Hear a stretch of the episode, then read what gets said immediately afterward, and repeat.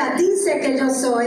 Yo tengo lo que ella dice que yo tengo. Yo puedo hacer lo que ella dice que puedo hacer porque es la palabra de Dios.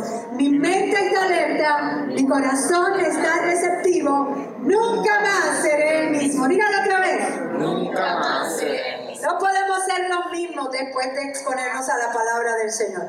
Y Proverbios 4:23 de la versión Palabra de Dios para Todos dice, ante todo, diga ante todo, Ante todo, cuida tus pensamientos porque ellos controlan tu vida. Ante todo, cuida tus pensamientos porque ellos controlan tu vida. Estamos enseñando acerca de los pensamientos. Este es el tercer domingo. La capacidad del poder que tenemos de elegir nuestros pensamientos, porque esta serie de enseñanza la comenzamos con el poder que tenemos de tomar decisiones y elegir. Hay un poder dentro de nosotros que nos hace libre y el poder de elegir. Y dentro de todas las cosas que hemos estado enseñando que debemos de elegir, bien están los pensamientos.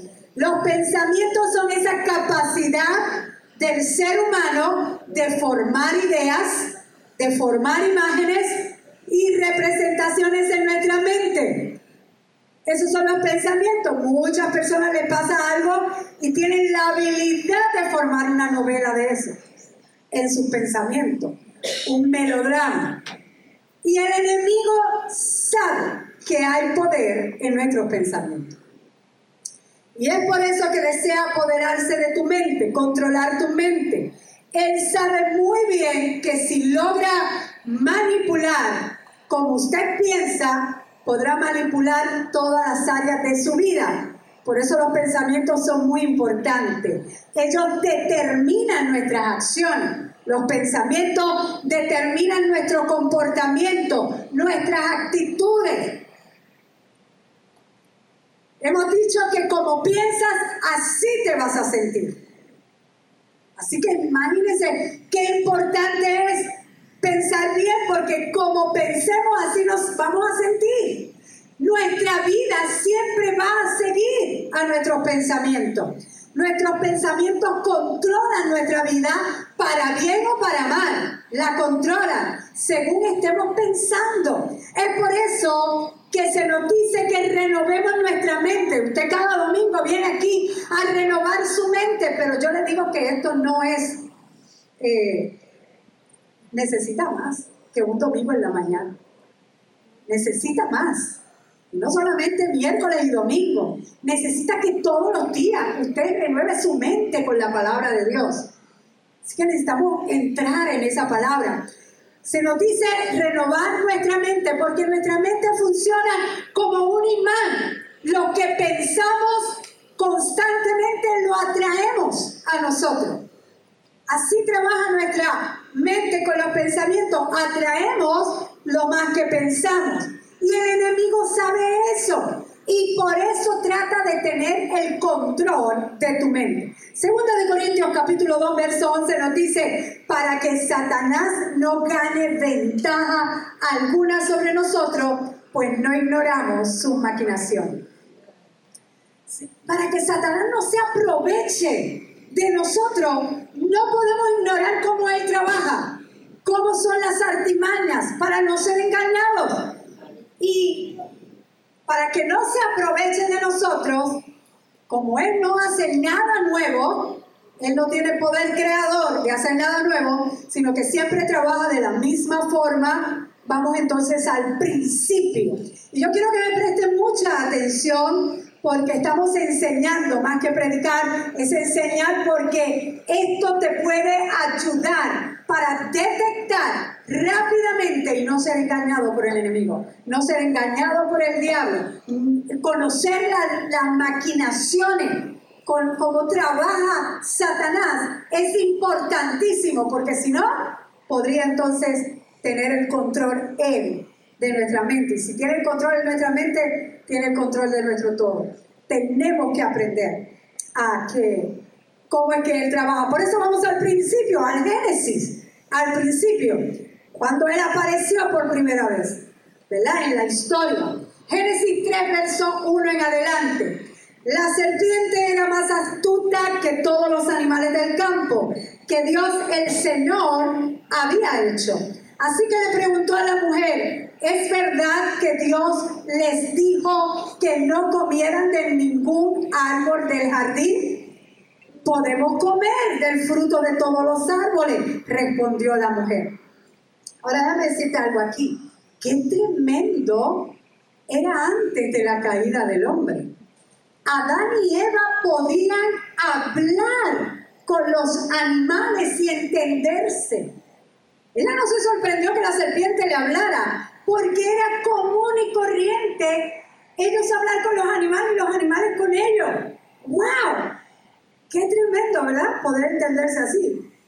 Para ellos era común. Ahora, la serpiente le habla a Eva y le habla como una mentira.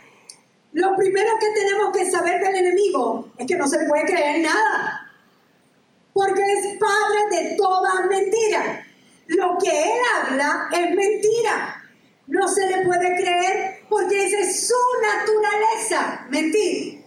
Así que por más que te diga algo de verdad, siempre va a ser una mentira envuelta, o sea, mentira, el punto.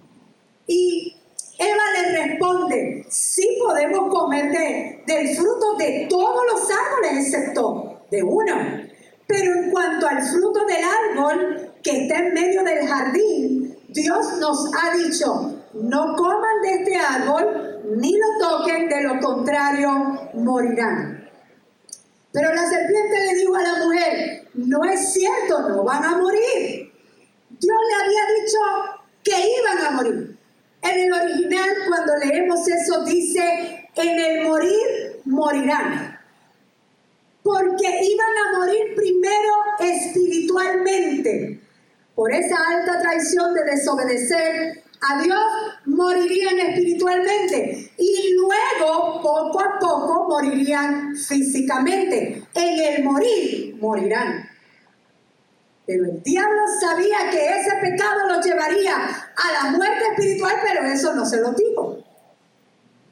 Por eso ellos iban a continuar con vida, porque poco a poco iban a morir, pero ya espiritualmente iban a estar muertos.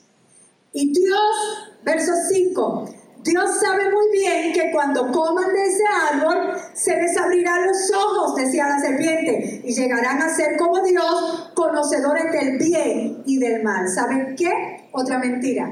Ya ellos eran igual a Dios. Dios los hizo a imagen y semejanza. El diablo le estaba engañando y haciendo que la mujer, y escuche bien, pusiera sus sentidos en el fruto del árbol, ahí fue que el enemigo se aprovechó. Ella miraba ese árbol quizá todos los días, pero no le daba importancia, porque obedeció a Dios. Dios dijo que ni lo tocara, ni me acercara, pues ni lo voy a mirar. Pero Satanás hizo que ella se enfocara en el árbol que mirara, pusiera sus sentidos en el árbol. El diablo la estaba engañando. Verso 6, la mujer vio, ¿qué hizo? Vio que el fruto del árbol era bueno para comer y que tenía buen aspecto y era deseable para adquirir sabiduría. Ella ni lo había probado y ya vio que era bueno para comer y que tenía buen aspecto y era deseable para adquirir sabiduría. Así que tomó de su fruto y comió, luego le dio a su esposo y también él comió. Cuando, cuando la mujer vio, diga, vio, que el árbol era bueno para comer y que era agradable a los ojos y que el árbol era deseable para alcanzar sabiduría, tomó del fruto y comió de él. Muy importante eso, verso 7. En ese momento se le abrieron los ojos. Tomaron conciencia de su desnudez. Por eso para cubrirse entretejieron hojas de higuera. Cuando el día comenzó a refrescar, el hombre y la mujer oyeron que Dios, el Señor, andaba recorriendo el jardín. Entonces corrieron a esconderse entre los árboles para que Dios no los viera. Pero Dios el Señor llamó al hombre y le dijo, ¿dónde estás?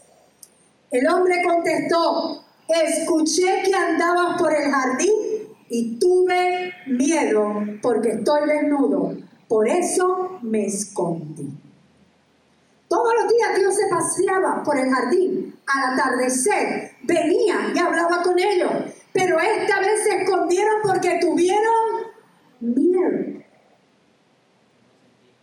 Podemos ver que una de las primeras cosas que hace el enemigo es traer, número uno, duda a lo que Dios ha dicho. Y luego viene el miedo y el temor. Duda a lo que Dios ha dicho. Recuerden cuando el diablo tentó a Jesús, lo primero que hizo fue traerle duda a algo que Dios le había dicho, igual que a Eva. Algo que Dios le había dicho. A Jesús le dijo, si eres hijo de Dios. Cuando Jesús fue bautizado, 40 días antes de esa tentación, oyó una voz del cielo, del Padre, que le decía, este es mi Hijo amado, en el cual tengo complacencia. A Elohim. Dios le había dicho a Eva, no toques ni comas de ese árbol. El diablo viene y dice, con que Dios ha dicho que de ningún árbol puedes comer. ¿Ven cómo trabaja Satanás?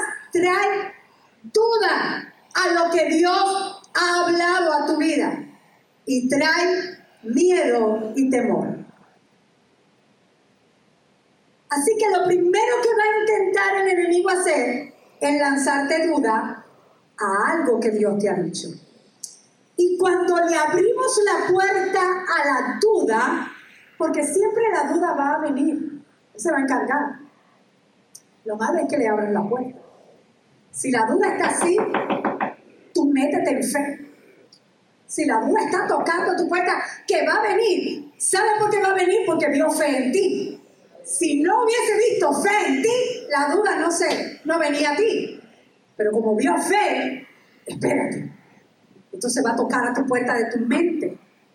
No lo dejes pasar. Porque cuando le abrimos la puerta a la duda, lo primero que hace es dudar, ¿verdad? Cuando dudamos, afectamos nuestros pensamientos. Eso es lo primero que hace la duda. Y si nuestros pensamientos se afectan, se afecta nuestro comportamiento, se afectan nuestras emociones, se afecta todo lo nuestro. Cuando abrimos la puerta a la duda. Segundo, el enemigo trabaja con tus sentidos. El diablo trata de controlar tu mente a través de los sentidos a través de una fuerte impresión, a través de las sensaciones. Las sensaciones siempre vienen a qué? Al cuerpo. Vienen al cuerpo y siempre vienen de afuera. Algo que te asustó. Tienes esa sensación. Y el enemigo Déjame explicar lo que es una sensación, ¿verdad? Esa es la emoción que se registra, como por ejemplo ese ejemplo del susto. Y, en ese estado de ánimo tuyo frente a un acontecimiento, una experiencia, algo nuevo, una nueva noticia eh, significativa, eh, una impresión, ya sea positiva o negativa que tuviste, eso te da una sensación una emoción. Y tenemos cinco sentidos que son los que nos permiten tener contacto con todo lo que nos rodea. Y de eso es que vienen las sensaciones. Lo que vemos, ustedes saben que ustedes tienen cinco sentidos, ¿verdad? Lo aprendimos cuando chiquitos en ciencia. Lo que oímos, lo que vemos, lo que palpamos, lo que gustamos y lo que olemos nos ayuda a conectarnos con todo lo que está a nuestro alrededor.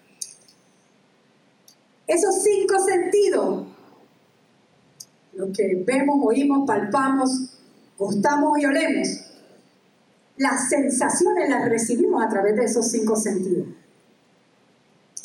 Y el enemigo utiliza para controlar tu mente los cinco sentidos, las sensaciones. Vuelvo a repetir, por el gusto, la vista, el olfato, el oído y el tacto, captan impresiones las cuales son transmitidas a tu cerebro. Hay conexión, hermanos, entre cuerpo y mente.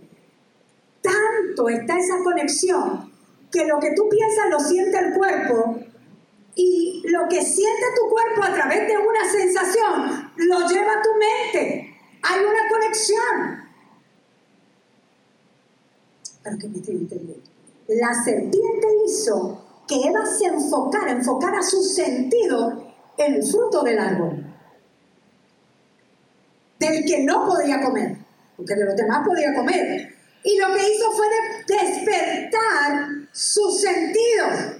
Y ella vio que el árbol era bueno para comer, pero nunca lo había probado. Y que era agradable a qué? A los ojos, a la vista. Tuvo una sensación. Imagínate que te pongan, dicen que fuera una manzana, yo no sé, pero una manzana la vez rojita, preciosa ahí. No te dan nada. Cuando te quedas mirando, más si tienes hambre. La serpiente tomó el control de la mente de Eva a través de la sensación que ella tuvo. Y el diablo siempre trabaja, esto es bien importante, el diablo siempre trabaja de afuera hacia adentro. Dios trabaja de adentro hacia afuera. Eso es bien importante porque muchas personas están esperando algo de Dios de afuera. Si no me caigo cuando me ponen las manos, o si no siento los chicken pops, o no, no, no, no, es que Dios trabaja con las personas diferentes. Todos somos un mundo aparte, somos diferentes. Y algunos tienen las emociones más arriba, otros más abajo. Ahora, vuelvo a repetirte, Dios trabaja de adentro hacia afuera. Pero el diablo siempre va a trabajar de afuera hacia adentro, hacia tu mente. Pero primero trata de tocar tu cuerpo con la sensación. O sea, después que te agarra con una sensación, y como esa sensación va al cerebro, te agarró. Primera de Juan 2.16. Vamos a ver qué le pasó a él. pasa. Primera de Juan 2.16. Porque todo lo que hay, ¿a dónde? En el mundo. ¿Dónde está el mundo? Afuera. Todo lo que hay afuera, todo lo que hay en el mundo, los deseos de la carne, los deseos de los ojos y la vanagloria de la vida no provienen del Padre, sino de afuera, del mundo. Y eso es bien importante. Los deseos de la carne, los deseos de los ojos, la vanagloria de la vida no vienen de Dios. Esas cosas vienen de afuera y vienen a través de los sentidos. Ella vio el árbol, vio el fruto que era sabroso, lo vio, ya se lo había comido en su mente. Lucas capítulo 4, verso 1. Vamos a ver cómo el diablo, el diablo bregó así con Eva, vamos a ver cómo trabajó con Jesús porque no podemos ignorar las maquinaciones del enemigo. Hay un enemigo en común que está derrotado, pero parece que él no lo sabe y por eso es que sigue intentando. Y hay muchos cristianos que parece que no saben que tienen la victoria y pues hay que hablarles de esto. Lucas capítulo 4, verso 1 en adelante. Jesús, lleno del Espíritu Santo, volvió al Jordán y fue llevado por el Espíritu al desierto Allí estuvo 40 días y fue tentado por el diablo. No comió nada durante esos días pasados, los cuales tuvo hambre. Diga, Jesús tuvo hambre. Ahora, permíteme hacer un paréntesis aquí bien importante acerca del ayuno. Dice que Jesús, lleno del Espíritu Santo, fue llevado al desierto y ayunó. Y hay muchos creyentes y hay muchas enseñanzas que dicen, ayuna para que seas lleno del Espíritu Santo. No, no, no, esto no fue lo que me enseñó la palabra. Jesús estaba lleno ya. Entonces ayuno. Porque quien te va a ayudar a sostenerte en el ayuno se llama Espíritu Santo. Y los miércoles estamos estudiando del Espíritu Santo. Jesús lleno del Espíritu Santo volvió del Jordán y fue llevado por el Espíritu al desierto, ¿verdad? Cerré paréntesis. Allí estuvo 40 días y fue tentado por el diablo, no comió nada durante esos días pasados, los cuales tuvo hambre. Si eres, sigue diciendo, ¿verdad? El verso 3 ahora. Ahí es si eres hijo. Si eres hijo de Dios, le propuso el diablo, dile a esta piedra que se convierta en pan. Jesús le respondió, escrito está, no solo de pan vive el hombre. Ahora, ¿qué sensación tenía Jesús después de los 40 días de ayuno? Hambre. ¿Usted ha pasado hambre alguna vez? Hambre que no, no, ha podido comer porque ha estado trabajando o ha estado en ayunas, o, ¿verdad? Pero ha pasado hambre alguna vez, ¿cómo usted se pone? No, yo sé de algunos que se ponen extra así que les, sube todo, les sale la vieja criatura. Hay otros que se ponen débiles. Ahora, después de, usted tiene hambre y le dan la posibilidad de convertir una piedra en pan. ¿Usted la convertiría? Tiene hambre. Miren, cuando el diablo tentó a Jesús, después de no haber comido por 40 días y le dio hambre, y le dice, convierte esta piedra en pan. ¿Usted no cree que Jesús vio una panadería en aquella piedra? Mira, lo vio, lo vio integral, pan de agua, pan sobado, lo vio de todas maneras. Si no lo hubiese visto, no hubiese sido tentación.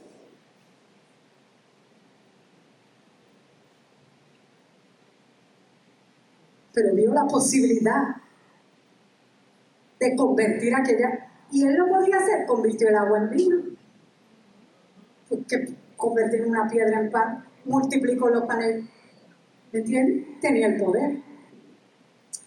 Ahora, si en sus pensamientos no había nada, entonces no hubiese sido una tentación.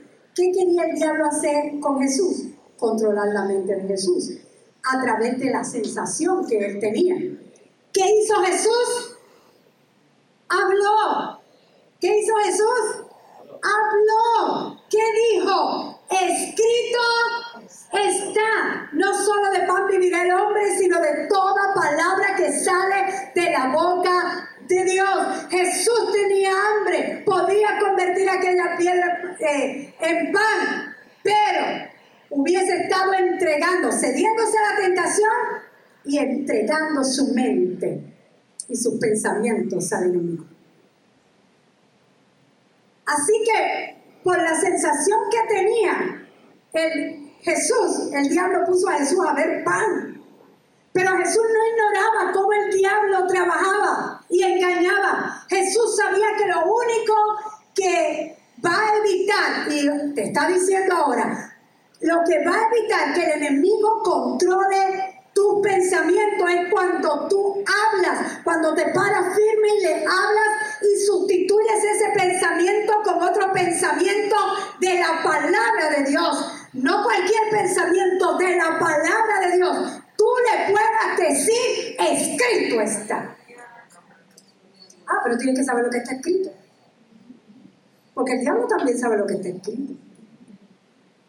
Si usted sigue leyendo la tentación, le tentó citándole el Salmo 91.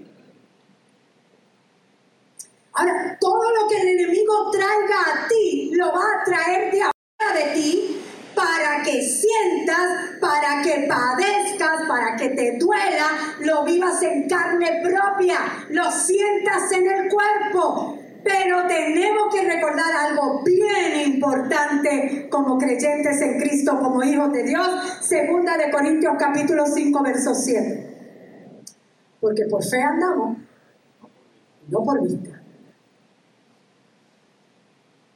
No andamos por los sentidos. No andamos ni por lo que vemos, ni olemos, ni oímos, ni, ni tocamos. No andamos por los sentidos. Andamos por fe. Estamos en este mundo, pero no somos de este mundo. El mundo, no trabajamos como el mundo trabaja. Caminamos por fe, no por los sentidos, no por lo que sienta. Los sentidos a un lado. Y lo vamos a sentir. Pero no podemos caminar por eso. No andamos por los sentidos. Por los sentidos. Tenemos nuestros sentidos para tener contacto con este mundo, pero no tenemos que vivir por ellos. Los creyentes en Cristo no vivimos por los sentidos, sentidos, vivimos por la fe en la palabra de Dios. Lo que tú hables en fe, aunque no lo sientas, va a dejar sin poder al enemigo. ¿Cuántos de ustedes saben que por obediencia tienen que perdonar al que le ofendió? Pero no lo sienten perdonar. A veces uno no siente, alguien te ofende, gloria a Dios, que como yo he estado compartiendo el miércoles, he aprendido a perdonar, pero a mí antes me ofendían Tú, me lo hiciste, me lo vas a pagar. Date quieto. Espera, viene el momento en que yo me la voy a cobrar. O sea, pero entonces aprendí que Dios dice, perdona. Ah, y no solamente eso, ora por tus enemigos. Bendícelos. ¿What? Sí. Entonces, Todavía no lo siento, Señor. Así que no lo puedo perdonar todavía, porque es que no lo siento perdonar. Ah, por fe andamos, no por los sentidos. Él te mandó a perdonar y tú tienes que perdonar. Ahora siempre digo, recuerden que perdonar no significa que le vas a dar otra vez la confianza total. La persona tiene que ganarse nuevamente la confianza. Por fe no lo siento hacer, pero lo tengo que hacer. Por obediencia a Dios.